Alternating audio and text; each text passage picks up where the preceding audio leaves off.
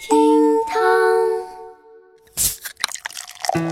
厅堂微博报给生活加点料。各位好，我是一到周五心情就贼好的小雨啊。周末到了，打算去哪儿浪嘞？聚会、旅行、逛展，还是在家宅呢？无论哪一种，安排起来。今日份厅堂微博报，赶紧看起走哦。微博二百一十一万人关注，自拍发多了会被认为混得差。华盛顿州立大学心理学家 Chris Berry 最近在《人格研究》杂志上发表最新的研究，探讨社交媒体上的照片风格和他人评价的关系。研究结果发现，发布大量自拍的人，他们得到的评价大多是负面的。比如说，人们觉得你孤独，觉得你是个失败者。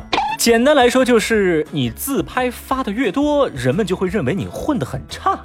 相反，如果你发布的不是自拍，而是他拍，就是别人拍的你啊，那么你得到的正面评价就会比较多。比如说，人家会觉得你可靠、外向，而且成功。这项国外的研究啊，在微博上似乎遭遇了水土不服。微博网友们那叫一万个不同意，一万个不相信，一万个不关心。相反，几乎所有的网友都觉得，经常发自拍的应该是混得好的那种人吧。有人就说啊。这些研究人员一天到晚是闲得没事儿干吗？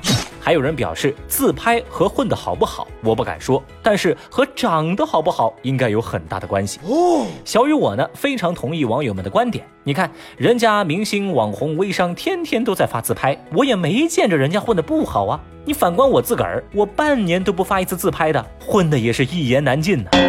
我觉得这些研究人员一定是资深的名学人士，对吧？网友觉得没有用。他要他觉得。微博两百零一万人关注，张家辉申请渣渣辉商标。最近一张渣渣辉商标注册列表截图被网友曝光，图片当中显示一名叫做张家辉的人疑似申请了所有品类渣渣辉的商标。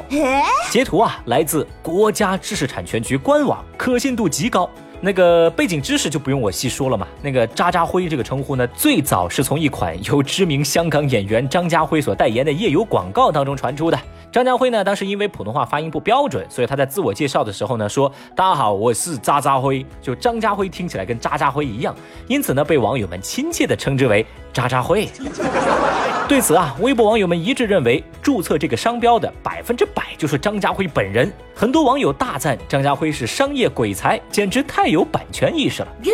大家纷纷表示，一代影帝在斗的路上是渐行渐远呢，当然要先注册喽，不能让韩国人抢了去，你说是吧？自己的梗当然要自己来注册喽。既然你们要嘲笑我，那我干脆收点钱，是这个意思不？要小雨说啊，这不愧是影帝，这又玩出了全新的操作，不知道我现在去抢注古天乐还来不来得及呢？啊，开个玩笑啊！要说明的是，恶意抢注商标，人人喊打。最近好多网红不都遭中了吗？恶意抢注商标，同时是国家严厉打击的行为。所以啊，我就在想，哎，金你太美有没有人注册？没人注册，我去了啊！律师函警告。开个玩笑，开个玩笑，开个玩笑。哎，说真的啊，我估计张家辉注册这些商标，应该只是不希望在将来市场上出现各种各样的渣渣辉吧。我太难了。微博一百七十七万人关注，中国土豪打赏韩国女主播两千三百万韩元。日前，在韩国某直播平台上，一位颜值颇高的主播小姐姐，在二十分钟之内收到了某中国土豪粉丝两千三百万韩元的打赏。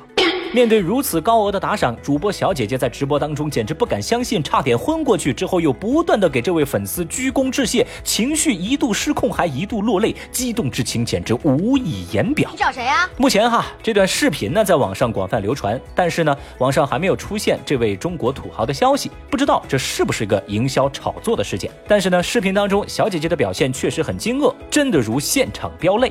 对此啊，有微博网友就说：“才十三万人民币，这主播就激动成这样？难道他不知道我们国家还有土豪是打赏千万人民币的吗？”还有网友表示：“这十三万花的值啊，起码这个主播不是小老太太啊，小姐姐是真的漂亮哦。”您瞧瞧，您瞧瞧，这位女主播那就是没见过世面嘛，才十三万而已啊，又是哭又是跳的啊！我我小雨我也会哭，我也会鞠躬，我也会跳啊！天哪！十三万嘞，我可能一年都挣不到这么多钱啊！你能想象我的那种开心吗？我不能想象。微博一百五十六万人关注，宜家回应躺尸现象。八月二十二号，在宜家中国未来战略发布会上，中国区总裁安娜库利加回应宜家躺尸现象，也就是经常你去逛宜家，会看到部分人在宜家里头也不逛也不买，蹭空调，躺在样板间的床上，躺在体验座椅上，在那儿悠哉悠哉。